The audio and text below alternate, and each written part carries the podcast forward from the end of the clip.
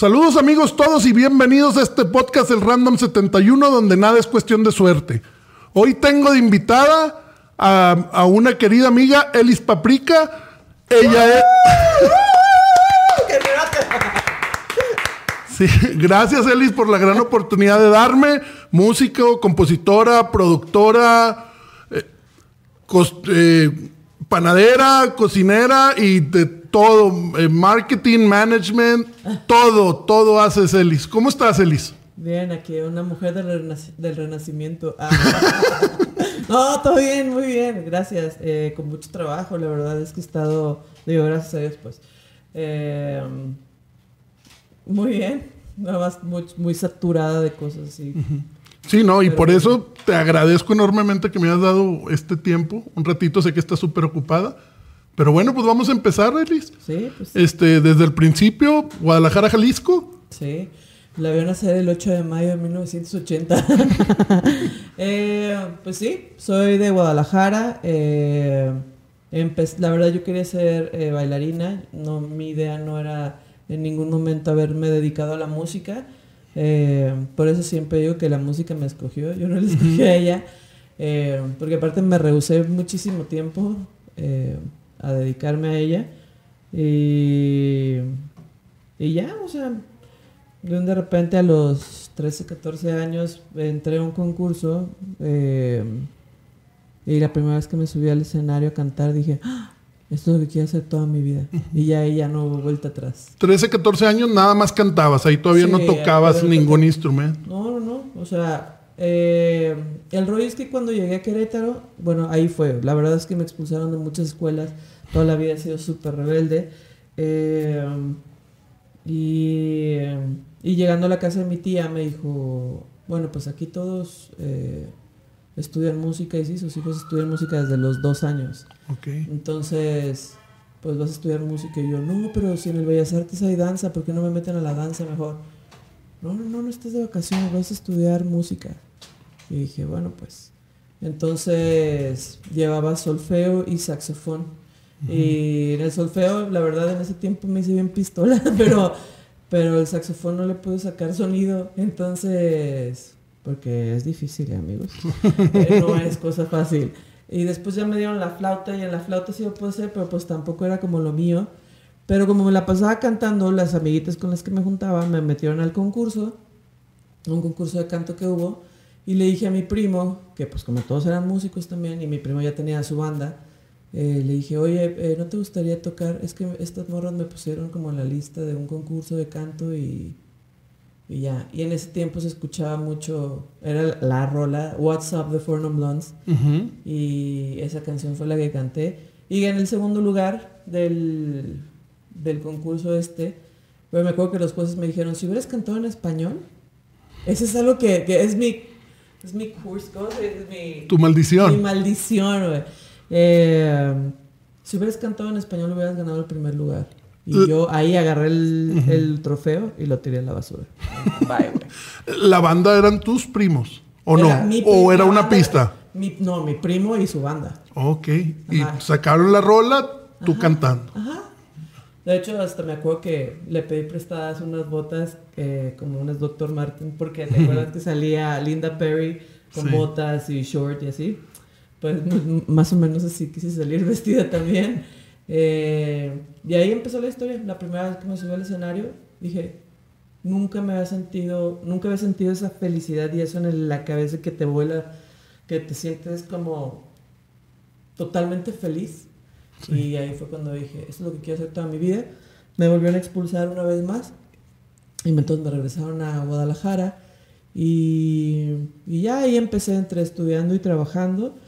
Eh, conocí a otros músicos y dije, ah, yo voy a tener mi banda, yo voy a tener mi banda y empecé a cantar, de repente me invitaban ya con bandas eh, a cantar y luego me corrían o luego como no me sentía, no me no, no, es, no nada más es que no me sintiera valorada, sino era como, ay, tú cantas, güey, o sea, como tú no opines y yo, entonces ya, lo último dije, voy a hacer mi propio proyecto, váyanse todos a la chingada y voy a ser más grande que todos ustedes. Siempre, siempre he sido rebelde. sí, no, soy toda la vida. contestataria. toda la vida. Entonces, y ya, o sea, me puse más bien a, em, a estudiar guitarra para poder componer. En Guadalajara, todo, ok. Bueno, no estudié, la verdad, al principio no estudié, me compré uno en los noventas, usaba eh, comprar esta revista de guitarra fácil, entonces compré el de los Beatles y así empecé a tocar la guitarra. Ya después amigos me empezaron a enseñar y ya después eh, terminé la prepa, entré a, a profesional medio en música en el CEDART y ya ahí una vez más me expulsaron después de eso. Bueno, pero ahí, o sea, la verdad, bueno, siempre he sido rebelde, pero siempre tiene un porqué, ¿eh? o sea, no es Sí, sí, que sea rebelde a lo tonto, pues, no, o sea, siempre era como en lucha de derechos.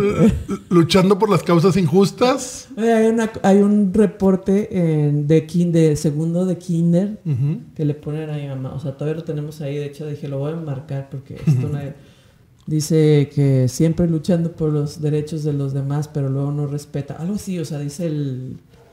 eh, Bueno, no, eh, exigiendo sus derechos. O sea, yo en segundo de kinder. Exigiendo sus derechos, pero no respetan los de los demás. Y, en la, y la verdad no era en contra de los... Nada más era muy rebelde siempre con los maestros, como con el rollo de autoridad del tie. Nunca he soportado el tienes que. Eso no, no lo soporto desde niña. O sea, desde que tengo uso de razón me acuerdo. Y creo que eso es como... Como...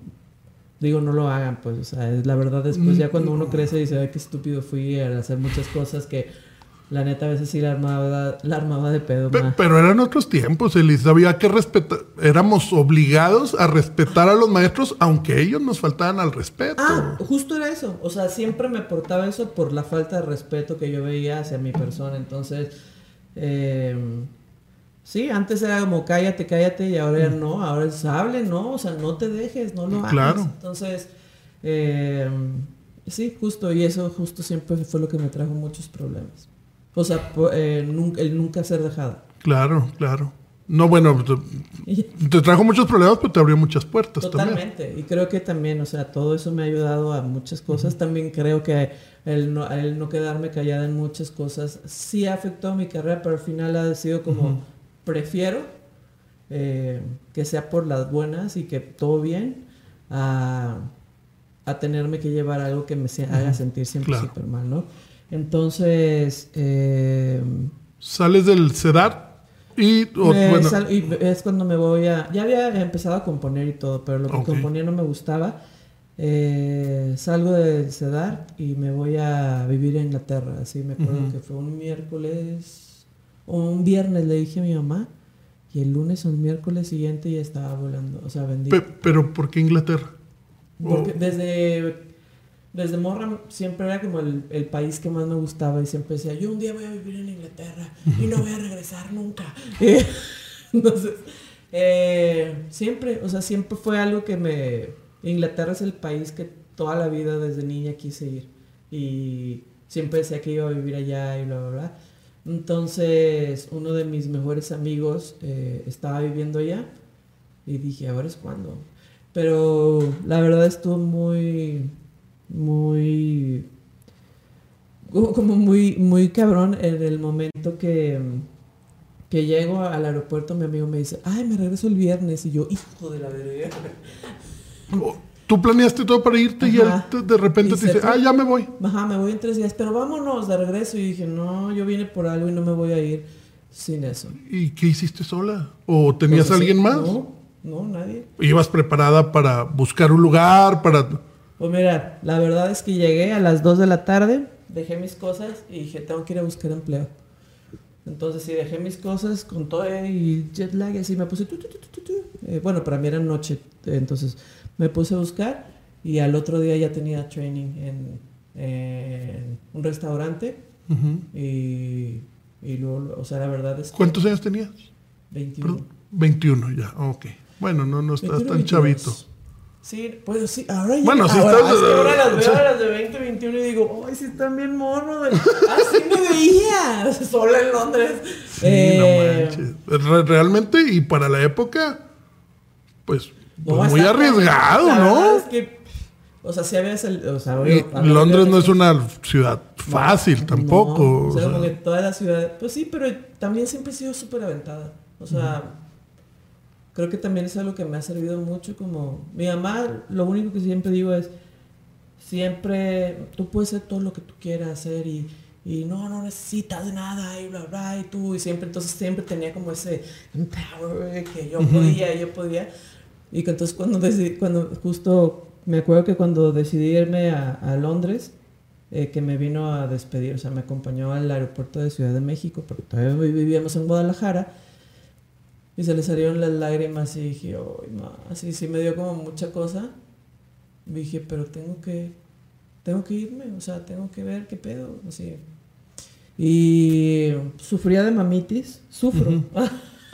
No, pero siempre lo has dicho y en cualquier lado siempre mencionas a tu mamá como tu motor o tu inspiración o entonces, bueno, sí, pero en Londres le hablaba todos los días, todos los días, hasta que como tres semanas después, o quizás dos meses después, no me acuerdo, pero eh, dije, ma, no, fueron como tres semanas y dije, no, ya necesito como, como, como apartarme un poquito de todo lo que vengo y necesito ir a buscar qué es lo que, lo que quiero. Y y siempre como que estar, digo, en comunicación está chido y le nos mandábamos mensajes de cel y todo. Pero ya dije, ya no puedo hablar, te voy a hablar una vez a la semana y bla, bla, Y ya empezó a ser así porque dije, necesito vivir y necesito empezar a acomodarme todo aquí, bla, bla, y ver qué pedo conmigo. No es que me fui a buscar, porque mucha gente pensará, ay, fui a buscarme a Londres. No, o sea, yo sabía que era lo que quería, más bien tenía que ver el modo de cómo lograr lo que iba, a lo que iba. dije, yo no me voy a... Si un día me regreso, no me voy a regresar sin nada. Entonces, pues de ahí pasaron muchas cosas y tal. Y de pronto un día ya empecé a componer cosas que me gustaban. Y, y dije, ah, esto está súper bonito. Y entonces ya me, me, sentía de alguna u otra manera. Ah, bueno, es que alguna vez me corrieron de una banda porque cantaba muy mal. Y em, la verdad la banda estaba horrible. Yo creo que también las rolas están bien feas. Por si escuchan no, la verdad, este, no, eh, eso se vio ardilla, ¿eh? Influyó, influyó tu cambio en, componer al escuchar otro tipo de música ya rock o no o no salías a escuchar música. fue la fueron muchas situaciones, o sea, fueron situaciones que me llevaron como al extremo en muchas cosas y eso fue lo que yo creo que detonó como ese como que siempre quería decir algo pero no estaba como nunca segura y, y es y llegar a eso de estar sola y sentirte muy mal y luego en depresión y luego que nadie hablara de tu mismo idioma o sea claro que hay mexicanos y eso pero también yo trataba siempre de estar dije no me voy a ir a Londres a hablar español. hablar español y a conocer a todos los mexicanos que viven en Londres. Voy a ir a ver qué. Entonces, eh, pero sí, o sea, creo que como entre la depre y, y el decir, no sabía si estaba, lo que estaba haciendo, si lo hice bien o no, pero, pero ahí fue como algo detonó en mí y entonces ya lo que hablaba era... Eh, algo que como que quería decir, me sentía muy a gusto ya también diciéndolo, y las, las melodías me empezaban a gustar también muchísimo, y ahí fue cuando empecé a hacer, eh, bueno, de un, uno, ponle como en noviembre, diciembre, traía rotísimo el corazón, y un compa, mi amigo Bon Aguilar, de Guadalajara, un locutor increíble, eh, siempre me depositaba dinero para que cada mes le mandara música que estuviera saliendo nueva para él poderlo poner en la radio. Entonces, una vez no hubo unos discos que estaba buscando y sobraron como 200 libras. Le dije, oye, ¿qué onda? Para el siguiente mes, que ¿Y cómo estás? Y no sé qué, él está diciendo, me siento súper mal, súper deprimida, así, bla, bla. Y me dijo, ¿sabes qué? Agarra ese dinero y vete a comprar una guitarra y empieza a componer. Y así empezó el Paprika. Ah, ya voy a llorar, ¿verdad? sí, entonces mm, ahí ya empezó todo el rollo. Eh, busqué en, una madre donde hay como instrumentos musicales y, ya me acuerdo que llegué a un barrio como en las afueras de Londres, que era un barrio judío, o sea, hasta parecía que se había quedado como en los años 40. Ok. O sea, estaba. Y, y ya el chavo que era de la comunidad también llegó y me, y me dijo: No, no sales de ahí. Porque. Porque. No. O sea, me dijo: eh, Espérame en la estación. Y ya nada más me asomé de la estación y dije: Ah, ya sé por qué. Y ya, este. Le di el dinero, me llevé la guitarra. Y así empezó la historia. Llegué a mi casa. eh, me acuerdo que me compré una botella de vino, una cajetilla de cigarros y me encerré y así me puse a tocar y me puse a tocar y me puse a tocar y me puse a tocar. Y ahí empezó, y ahí empezó la historia. y ya cuando empecé a componer cosas que me gustaban, eh, y ya tenía como ideas de canciones y dije que será mejor empezar de ceros en Londres. Eh, bueno, algo que no mucha gente sabe es que yo ya me dedicaba a la música, pero atrás, o sea, hacía, eh, trabajaba en producciones de conciertos, hacía la prensa o hacía eh, todo el rollo de marcas para empresarios de conciertos o bandas en Guadalajara. Entonces yo ya conocía muchísima gente de la música en México. Dije que será mejor en Londres empezar de ceros o regresarme a México. Que ya que tienes un conozco, camino recorrido. que por lo menos ya conozco más o menos. Eh, y así, y decidí regresarme a México. O- Y- Oye, Elis, pero eh, entonces, ¿en qué momento nace Elis Paprika? Eh, tu nombre así eh, artístico, ¿cuándo nace? Cuando quería hacer Elis Paprika, yo quería hacer un... antes de irme a Inglaterra. Ah, era antes de... Sí. Ok, ok, Ajá, ok. Antes, pero es que antes de irme a Inglaterra, eh, estuve estudiando portugués porque quería hacer un, proyecto de bossa nova. Entonces, el Elisa, me llamo Erika Elizabeth y corté el Elizabeth por Elis Regina. Y, y de ahí entonces empecé con lo de Elis, Elis, que me dijeran, Elis, pues sí me llamo Elizabeth, o sea, no estoy mintiendo. Y cuando regreso de Inglaterra, eh, hice una banda que, bueno, em- sí, empecé con una banda y empezábamos a tocar como covers y así. Y, eh, y eh, cuando estábamos con los nombres, yo eh, le puse, no me acuerdo, tenía como varios nombres, entonces puse de papricas. Y entonces un amigo al referirse a un Marcelo, a referirse a mi hijo, Elis, eh, ¿quién Elis? Paprika. O sea, refiriéndose a la morra de, de De la, Papricas. de la Que banda. tuvimos como ocho ensayos, no hubo, nunca hubo, nunca existió esa banda básicamente. y, y ya, y de ahí salió. O sea, pero el nombre, por ejemplo, estaba, siempre decía como Maple, que se llame la banda Maple. Y dije, quiero algo que esté relacionado con la cocina porque me gusta un montón cocinar y así. Entonces, una vez que estaba hablando por teléfono, Maple, bla, bla, y ¡Ah! paprika, sí. Y ahí fue la historia de que Oye. vi una botella de paprika y ahí Y te inspiró a ponerle los papricas y se te quedó. Ajá. ¿Dónde entra Texas en esta, en esta fórmula? Porque Londres, Guadalajara y sé que estuviste en Edimburgo. No, eh, En- Milán. Estuve, tr- traté de vivir en Milán, pero Mm. no pude. No, bueno, pero refiriéndome a Edimburgo, Texas. En, en Panam es No, estuve en Harlingen. Ah, en Harlingen. Sí, pero cuando era más niña. Todavía antes de dedicarme a la música, eh, mi mamá se casó con un estadounidense y nos fuimos a vivir a Texas, a Harlingen justo. Ok, Eh, ok. No, no sé por qué tenía la idea que, que cuando mencionabas Panam, era la que está en, en Edimburgo, al norte de McAllen. Que digo, tú sabes, ahí está todo sí, pegado. Somos. Sí, pero no, no viví en Harlingen, Texas. De hecho, quiero ir a Texas nada más para ir a visitar mi ex casa. no, y a tocar. Cuando vayan, yo los voy a llevar a donde tú me digas. Sí, yo sé. Este, pues sí, fue eso. Nos fuimos a. Entonces me fui un año a Estados Unidos y, y ahí, de ahí viene como que el que Ah, en Texas cuando era morro. Yo, yo creí que era ya de más. ¿De más eh, grande? No. Sí. No, me fui a Texas y después. La verdad es que sí estaba. eh, me gusta mucho. Creo que eso lo aprendí también de niña. El. Se me hace bien padre como empezar de nuevo. Entonces, como desde niña era como. Se muere mi papá y nos vamos un tiempito a Querétaro, pero después nos regresamos. Entonces, la verdad para una gente era como inestabilidad. pero yo lo veía siempre como un panorama nuevo, como refrescarte otra vez. Entonces cada vez que me mudaba, o sea, cuando fue a Estados Unidos, dije, wow, algo nuevo y qué chido y volver a empezar, como que siempre ese, ese trip me, me gusta muchísimo.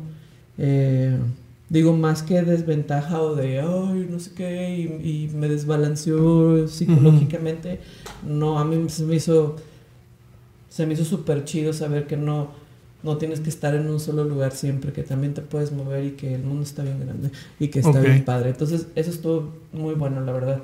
Entonces, de ahí nos regresamos a, a Guadalajara y de Guadalajara la rebeldía y eso me hizo llegar a ah, Querétaro.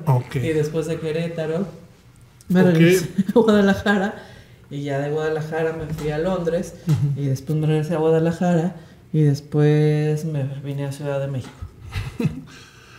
El primer EP que lo haces también es ese eh, fue el primerito primerito ajá, el Give Me Love. ajá Give Me Love fue totalmente independiente o ahí habías entrado ya con una disquera no lo que pasa es que eh, la disquera también era independiente. Lo que pasa es que conseguimos que la distribución le hiciera Sony Music. Okay. por eso se sigue pero es un disco independiente. O sea toda la historia de Ellis Paprika todo es independiente. Lo que pasa es que las distribuciones, o sea, por ejemplo, en el Give Me Love, pues eh, fue una, ahí sí fue una, fue una de Suave Records, donde habíamos firmado, que fue la peor estupidez que pudimos haber hecho en la vida, pero bueno. Falta de experiencia. Ajá, totalmente.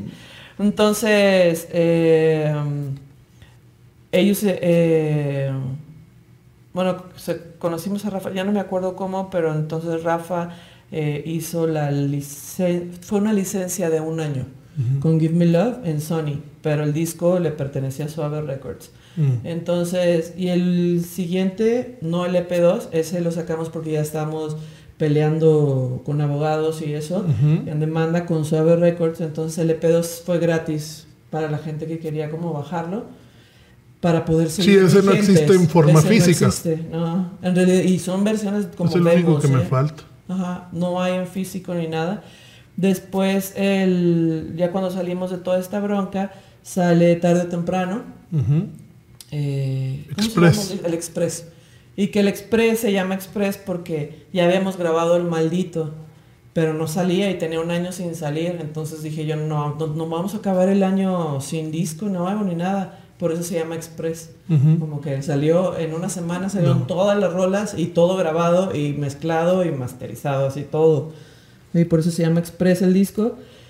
Y, y ya después, que el Express era una licencia, no, era una distribución de un año con EMI.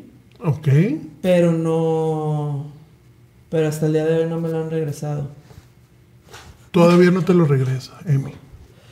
¿Y, eh, maldito? ¿Maldito lo siguen sacando? Y después salió maldito, pero ahí fue justo también el rollo cuando les dieron a mis, a mis ex managers 15 mil dólares y bla, bla, bla, y nunca vimos ese eh, dinero. si no me equivoco, maldito fue disco de oro, llegó a vender más de... Sigue vendiendo. Sí, sigue vendiendo. Pero sí, no. Ese tampoco es tuyo. El 25% del máster es mío, el 75% es de Warner Chappell. Mm. Lamentablemente. Y no, no puedes recuperar. Pues estamos en eso. ah, sí, sí sigues luchando para lograr eso. Sí, sí estamos, para mí sí es muy importante poder recuperar todo mi catálogo, tanto editorial como, como los masters. Eh, y la verdad es que como no estoy tampoco interesado en firmar con ningún sello ni nada, eh, pero me interesa a mí sí poder yo tener el control de mi obra. claro, claro. Em, Porque pues, estuvo en películas, estuvo, digo, no que en las mil películas, pero hay una que otra rola que ha salido en películas mexicanas. Has hecho rolas para discos compilatorios, hechos por disqueras. Ajá. Eso no. No, pues eso, por ejemplo, cuando he hecho el cuando fue el tributo a Juan Gabriel, pues eso es de Sony. Y la rola es de Juan Gabriel, aunque sea a mí solo, en dado caso, si me toca es por interpretación, no por. Que, que, fue una experiencia increíble hacer esa rola. No, y aparte está bien padre porque para mí hacerle oda a un artista es hacerle una oda como, como tú lo harías y no copiar exactamente el trabajo de esa persona, sino eh, cómo sonaría en, en, lo que tú haces. Y eso está bien padre. Y creo que, que fue súper bonito resultado, Juan Gabriel. la de Hasta que te conocí, que hasta el día de hoy, o sea, es de las canciones también que más la gente se de, ¡ay, sí! Y para mí es de las mejores también experiencias que he tenido en la música. Y está también la del tributo a Mecano, pero esa sí fue este, un poquito más accidentada, y, pero estuvo padre, la verdad. Eh, de ahí está. No tienes nada que perder. Eh, que era un disco, yo la verdad si quieres, Mecano es de mis bandas más favoritas en español. Eh, y pues estaba bien padre, nada más que ahí sí tenemos el tiempo, no hubo tanto tiempo para poder trabajarla, pero estuvo padre la versión. Sí, no, totalmente, está genial. De ahí nace Ellis Paprika y los Black Pilgrims. ¿A partir de eso o me, estoy brincando un disco? Sí. Em, lo que pasa es que eh, cuando empecé Ellis Paprika era un proyecto solista y después quería como eh, pues Richo y Sebas eran tenían mucho que ver también en cómo sonaba y todo eso y componían y producían también junto conmigo. Entonces lo hice banda, Elis Paprika. Y después este, de todo este pleito y eso, pues hubo como muchas cosas y fue cuando yo me abrí. Y, y, ya después dije, no, nunca más lo voy a volver a hacer banda. Eh, quiero que siga siendo como proyecto solista, pero la verdad también me parecía a veces como no a veces, pero me parecía de pronto como injusto que, que, la banda que está tocando, por ejemplo, pues en ese caso, en ese momento era Cachi, eh, Sebas, ¿o sabes dónde estaba? Sí, porque... ¿Chris? No. ¿Era mucho antes todavía? Sí, estaba... Estaba Rul y Paul. Entonces, eh, sí me interesaba como darle un peso dentro de Elis Paprika a ellos. Pero entonces ahí fue, en el animal fue cuando decidí que se llame Elis Paprika y los Black Pilgrims. Que Black Pilgrims siempre sea la banda... Eh, me brinqué animal, no puede ser. Ajá, de Elis Paprika. Y no, pero animal sale después del maldito. O sea, ibas bien, sí, sí. Ajá, ibas bien en el... Sí, eh, sí, Animal, que a mí me parece, el, todavía lo escucho y me sigue, de la verdad es de mis rolas favoritas. Sí, es un disco muy enojado, justo venía saliendo de... Eh, y al final escondidita la de... La de Boogie Boogie, ¿Sí? no, Está ahí. es que siempre, o sea, por ejemplo, eh, la gente que escucha Ellis Paprika siempre sabe, o sea, vengo de un disco como El Venganza, pero sale The End of the World, que es súper bonita, o sea, súper triste, pero muy bonita. Eh, y siempre he sido así. Y como siempre digo, es que la música de Alice Paprika es como, como yo. O sea, si soy súper intensa y súper... Ah, cuando odio es así de... Ah, cuando me enojo. Pero tengo otro lado que soy súper dulce y súper cariñosa y súper... Entonces, pues mi música sí habla como, como mi, mi personalidad. Sí, es así como muy... Pero también es como súper amoroso y así.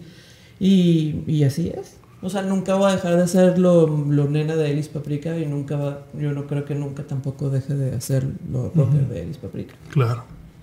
Sí, yo, bueno, yo la, la, primera vez que te vi fue en Santiguo, Bardelías, ah, eras tú y un baterista.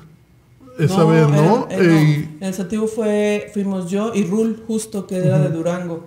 Y Rul, nada más nos, fuimos ahí. eran ustedes dos nada más. Ajá, en, acústico. así, súper íntimo, chiquito, bien. Ya cuando nos, nos empezamos a hablar más, te veo en el Machaca. Ahí es cuando veo, yo había escuchado Animal en el disco, pero verla en vivo fue otra cosa, que es con la que abrías en ese momento. Qué difícil fue ese día, va. Yo ya me iba a poner a llorar antes de salir al escenario. Me le hicieron muy imposible unos güeyes que trabajaban con nosotros y nos, nos robaron dinero y todo. Todo estuvo oh. así súper mal antes de subir. Pero esa vez estuvimos todo el día cotorreando y no, no, parecía que... No, antes de eso, o sea, era la... Eh, la verdad, normalmente si soy como muy de, no, pues hay que arreglar las cosas y bla, Ese día, antes de subirme al escenario, va, está a punto de sentarme a llorar. todo estaba así muy mal.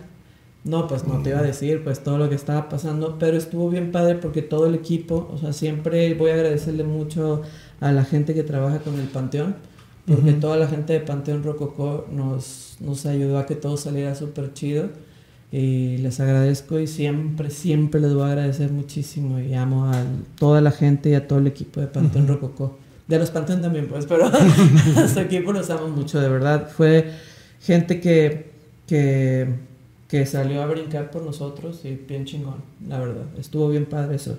Eh, pero no, fue un, fue un show sumamente difícil, ¿verdad? No, bueno, pero musicalmente estuvo increíble. Oye, empiezas. Yo ni me lo esperaba, dije, sale Elis cantando Animal con acústico. Estábamos yo y Sofía y habíamos, no sé, 50, 100 gentes, quiero pensar, porque no alcanzaba. Yo estaba mero adelante.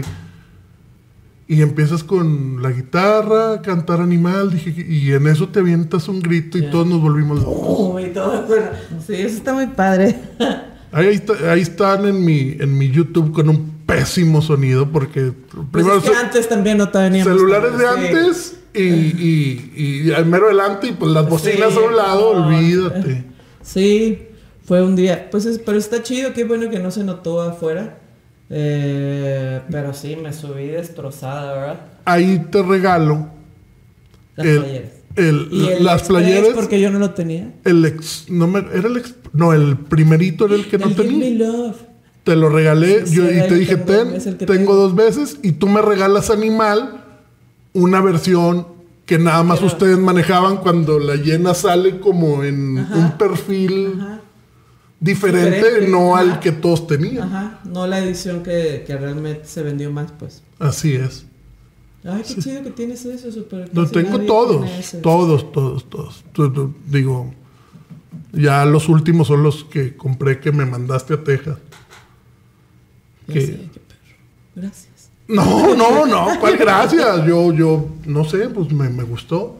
Te digo, todo por. Empezó con RMX, que les dio la oportunidad, no nomás a ti, lo platicaba con Gonzalo hace un momento, un montón de bandas que que les daba foro y sin cobrarnos a nosotros. O sea, sí, la verdad es que estaba muy padre porque a mí algo que me pasó con RMX, me acuerdo que me habló Gonzalo y me dijo, oye, em, o me escribió, yo no lo conocía, vamos a abrir una radio en Guadalajara que se llama RMX y Rulo me pasó tu contacto. Rulo era de Reactor, el programa de Reactor en ese tiempo.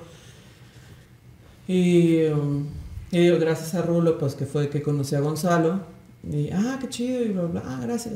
Yo creo que, siempre digo, yo creo que soy de las artistas que más tocó en los dos doses de MX. Y siempre fui muy... Y, hasta de invitada de otros sí. grupos. Ajá, también. Eh, y siempre fue súper lindo eh, Gonzalo conmigo y todo su equipo. La verdad es que los quiero mucho y siempre les agradezco también muchísimo la oportunidad porque normalmente en las radios en México eh, pues necesitas payolear, necesitas dar un varo o pagar con algo eh, para que te suenen o para que te pongan en rotación y pues no, a nosotros siempre nos pusieron porque les gustaba lo que hacíamos. Y hay algo bien interesante, por ejemplo, hay una rola que para mí es una oda intocable, la de Pobre Soñador. Y obvio que ninguna de las estaciones que toca rock que nos apoyaba, pues le iba a tocar porque pues es una canción más gruperosa.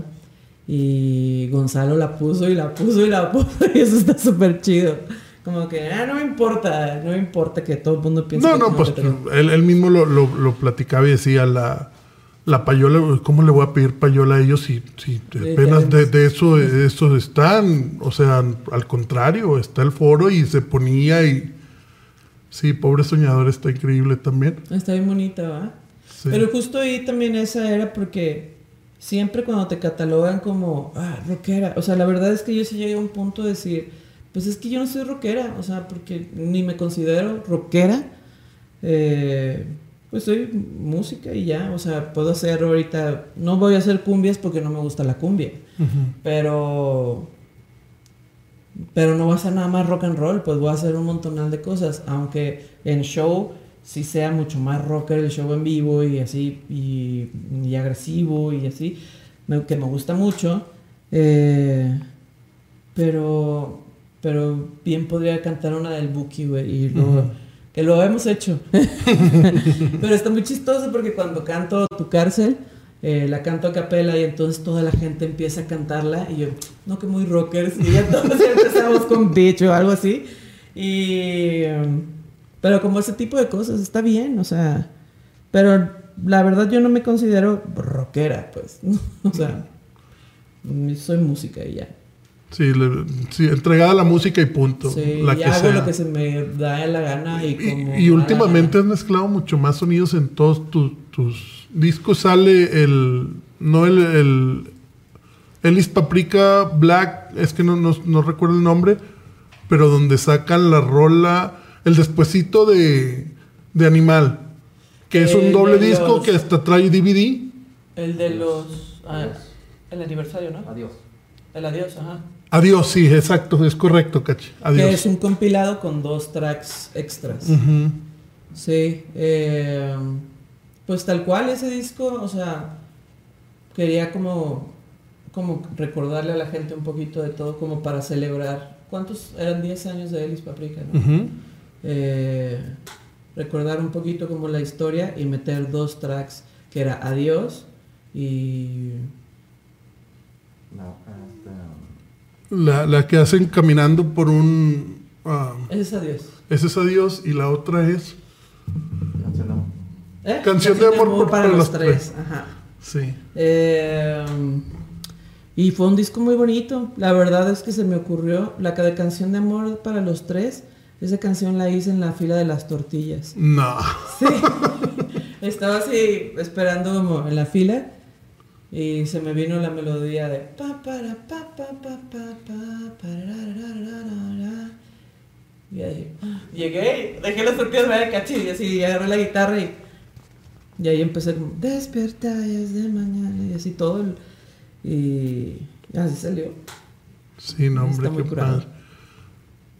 ¿Cambias?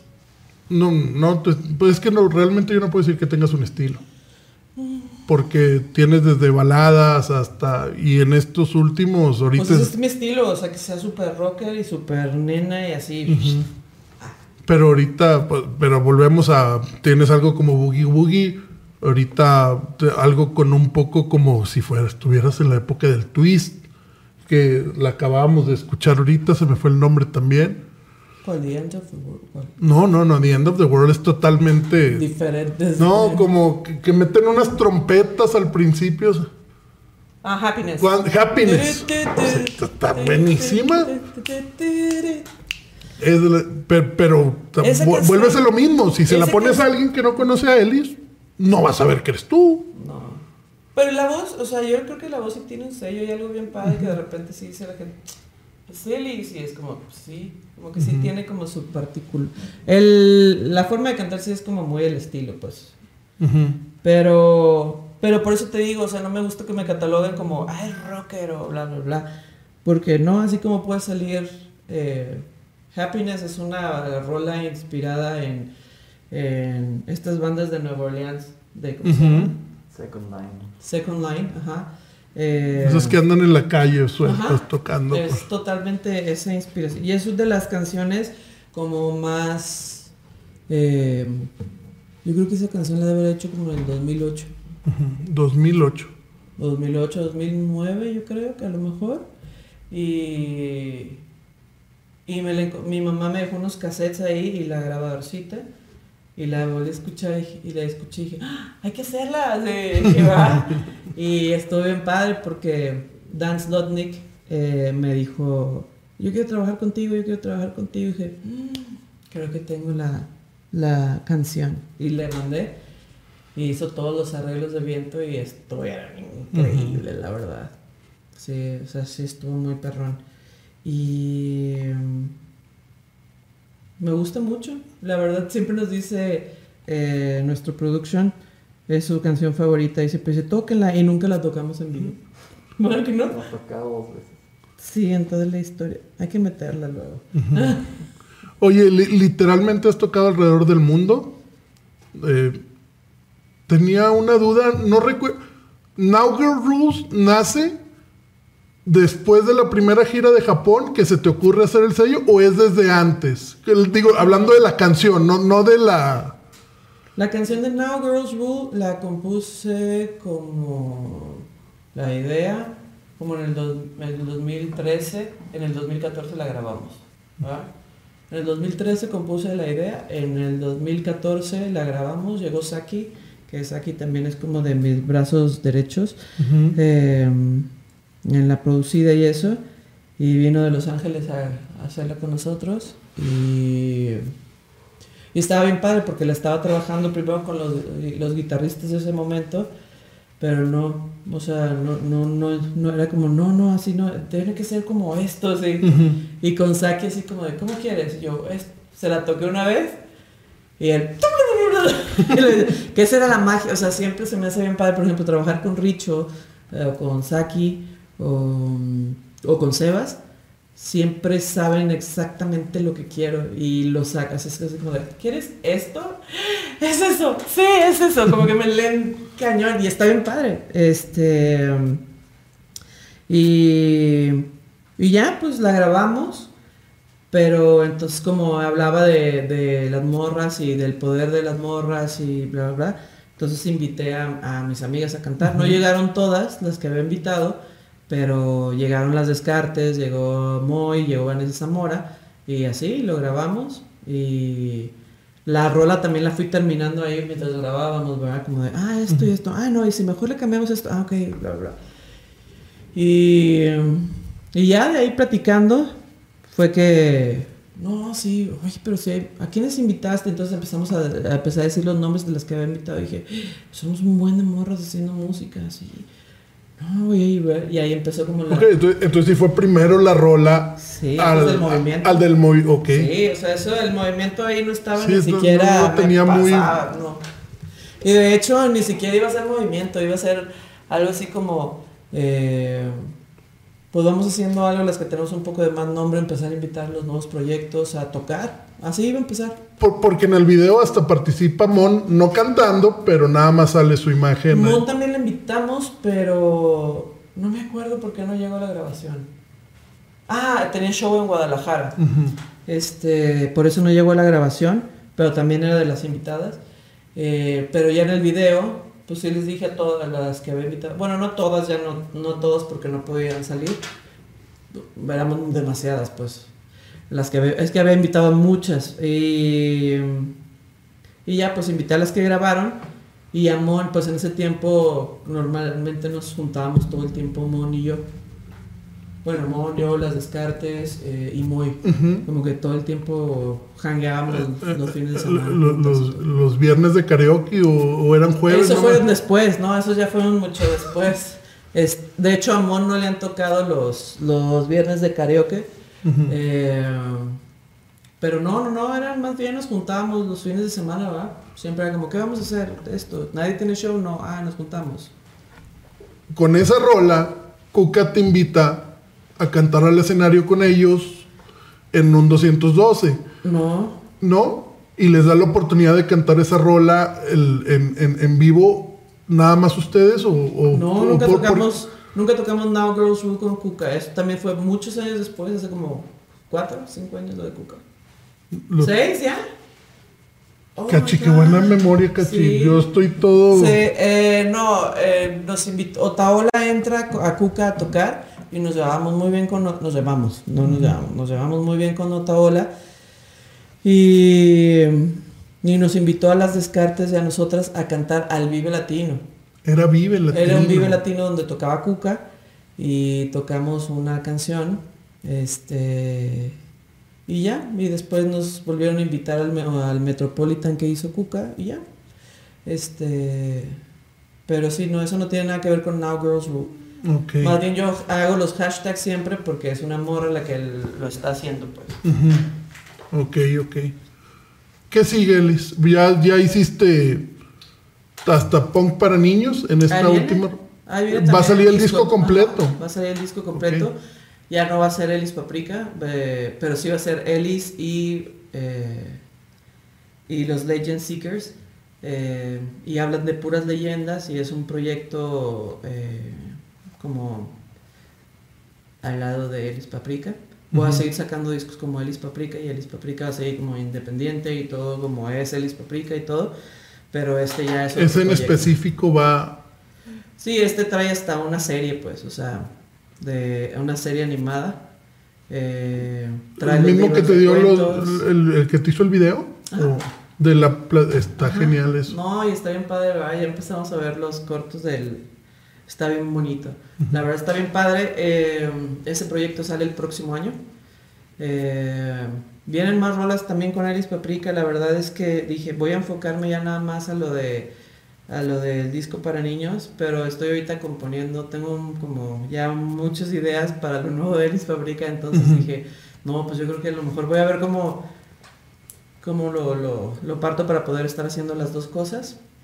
Pero nada, pues ahorita viene este año, eh, falta un sencillo más del el EP de dos canciones que va a salir, que es, eh, lo va a sacar ahorita en cassette. Y a lo mejor el siguiente año eh, sale en 7 pulgadas, de un lado una rola y del otro lado la otra rola, que una es eh, The End of the World y la que viene es Todo se está cayendo, eh, para darle como cierre a nuestro, nuestra temporada de cuarentena. Ok. Y que viene lo nuevo. Vienen cosas como muy tristes, vienen cosas como muy rockers, pero está padre las ideas. Eh, viene también lo del disco de punk para niños, con más cosas. Viene un tour, vienen muchas cosas. La verdad es que eh, sí traté de, y tratamos más bien de no parar, o sea, de, aunque estuviéramos en cuarentena, estar ahí como haciendo esto y esto y esto y esto. De alguna manera también para no, de, no ponernos... eh, que no nos agarrara tan fuerte la depresión de, la, de no saber qué iba a pasar. Pero lo que pasó chingón de eso es que salieron muchas cosas. O sea, entre ellas tengo un programa ahorita en Channel 66 de Vans. que es mi propio programa de tele eh, y es el show de Now Girls Rule. Eh, viene es, bueno, ese sigue. Viene un podcast que es especial nada más para conocer tu escena de Now Girls No Rule. continuaste con el podcast de. Sí, acá del, iba, sí. del- De Now Girls Rule de Señal BL. Sí, ese sigue. Ese va a seguir. Eh, este, esta semana no salió, porque se supone que salen Ujú. los domingos, eh, porque la editora eh, estaba en un retiro, Pero no, regresa el próximo, eh, la próxima semana ya sale el, el número 23. Eh, y no, ese sigue, el podcast de Now Girls Rule, que es para que conozcan como lo que está pasando en la música de mujeres. Pero lo tuviste un ratito, ¿no? Deja, hubo varias semanas que no salió. Hubo varias semanas que no salió, sí. Exacto. Eh, porque también en Señal BL estaban mudándose como de servidor y cosas así. Mm, ok. Pero ya lo- Esa fue la razón, ¿no? Es que yo, yo, yo tenía la idea de que ah, vas con Vans, vas. No, no, no, no, no, o sea, son otras cosas. De hecho, el, el otro podcast que voy a sacar, que ya viene, Ujú. ya grabé los primeros 10 capítulos, es de Conoce tu escena, y es literal, voy a ir a cada ciudad, o a, um, sí, a cada ciudad de cada estado, como de las más, la más importante, para jalar. Qué está pasando con la escena de mujeres allá, y entrevistar también a las bandas para darme una perspectiva también del problema que, que, que sí, yo digo, güey, o sea, nadie se preocupa por qué es lo que está pasando realmente en la música, si nos esperan a como que vaya un manager a decir, darles el pitch y, y también muchas veces los músicos y las músicas también se esperan a, a que alguien les resuelva la vida y pues eso tiene que cambiar. Entonces, eh, mucho va por ahí, pero para mí sí es importante como dar a conocer y visibilizar el trabajo de las mujeres dentro de la industria en México. Eh, vienen las marquetas, que es el primer Ah. Eso es lo que quería tocar. Vienen las marquetas, eh, va a haber seguro, seguro una en Ciudad de Gua- en Guadalajara y en Ciudad de México. Me gustaría ver la posibilidad de que este año pudiéramos ser Monterrey, que siempre ha sido la idea.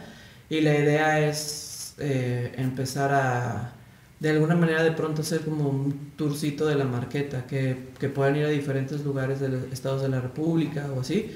Eh, en Colombia ya nos ofrecieron el próximo año hacer una marqueta con mitad de col- eh, bandas colombianas y mitad mexicanas. Que, que cabe mencionar que no es exclusivamente para bandas, es para cualquier proyecto encabezado Por po- mujeres. por mujeres, ¿verdad? Sí. Sí, de hecho. hay- diseñadoras, eh, mercadólogas, etcétera, etcétera. Pues más bien que tengan un arte físico para venta, porque básicamente eso es lo que se vende.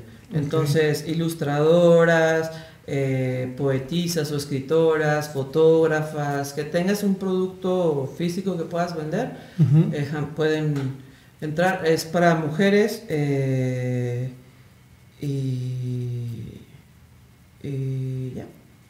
Y está bien bonito, la verdad. Así, está bien bonito. Ojalá que podamos ir no, pues a todos padre. los lugares. Sí, y viene el sello también de Now Girls Rule. Eh, viene, el primero va a ser un compilado. Yo tenía esperanzas de que saliera este año, pero la verdad es que estamos muy saturados de, de cosas, de trabajo. Eh, ¿Vas a retomar la gira también por Estados Unidos o todavía Sí. no sabes? no, sí, sí la vamos a retomar, nada más que este año definitivamente no. No, pues porque tenemos que sacar visas de trabajo y todo. Entonces nos vamos a enfocar en, en los lugares donde no necesitemos ahorita visa. Pero para el próximo año sí, sí vamos a, no, qué bueno. a empezar a, a tocar allá. Qué bueno, Elis, pues muchas gracias por esta... A ti por invitarme. No, hombre, yo encantado, tú sabes, yo soy... A mí me digan lo que digan, yo soy el fan número uno de Elis Paprika. Es verdad. Y tengo, y, y tengo material para demostrarlo. Na- na- nadie tiene todo lo que yo tengo de Elis. Eso es verdad. Yo lo puedo demostrar. Cuando el, el que tenga dudas, que me hable y le voy a enseñar todo lo que tengo. Baquetas de cachi, eh, las, las plumas de la guitarra, ¿Tienes el fotos. pin de este de... Ese no lo tengo. A ver, Cachi, por Ahora sí favor. ahora sí lo tienen. Ahora ya lo tienes. Ese no, pero tengo. Cuando sacaste las libretitas, que era la imagen tú, mitad, mitad Dakota. Billy, Billy, mi Era no, Billy. Sí, Uf. mira. ¿A dónde lo acerco, Pato? ¿Es más fácil a esta? ¿A esta? No, pues está muy lejos, ¿no? Ay, perdón, Elis, te voy a tapar con mi manota. ¿Qué hubo, eh? Ahora sí. Está increíble. Gracias, bro. todo. Gracias, Eli. Ah, ¿de qué? Gracias y bueno, gracias a todos los del Random 71 que estuvieron al pendiente. Ella fue la voz Elis Paprika. Muchas gracias por la invitación y nos vemos pronto. Y este fue el podcast del Random 71 donde todo es cuestión de suerte. Gracias, Elis. Gracias, que estés Gracias, muy bien. Muchas gracias. gracias. Está chingoncísimo.